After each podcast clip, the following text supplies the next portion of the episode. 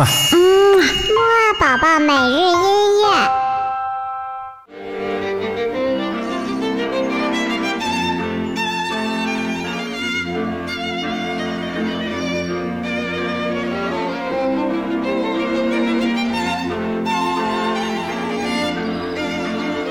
宝宝你好，我是你的豆豆哥哥，嘿嘿，又到了我们的起床音乐会了。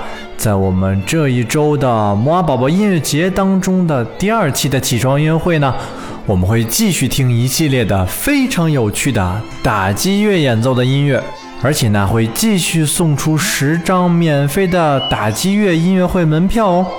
好了。我们在听之前呢，先来唱一首起床歌，精神精神吧！二三四，起起起起起起起起起床了，起起起起起起起起起床了，起起起起起起起起起床了，起起起起起起起起起床了。好啦，唱了唱起床歌，相信你也肯定精神了吧？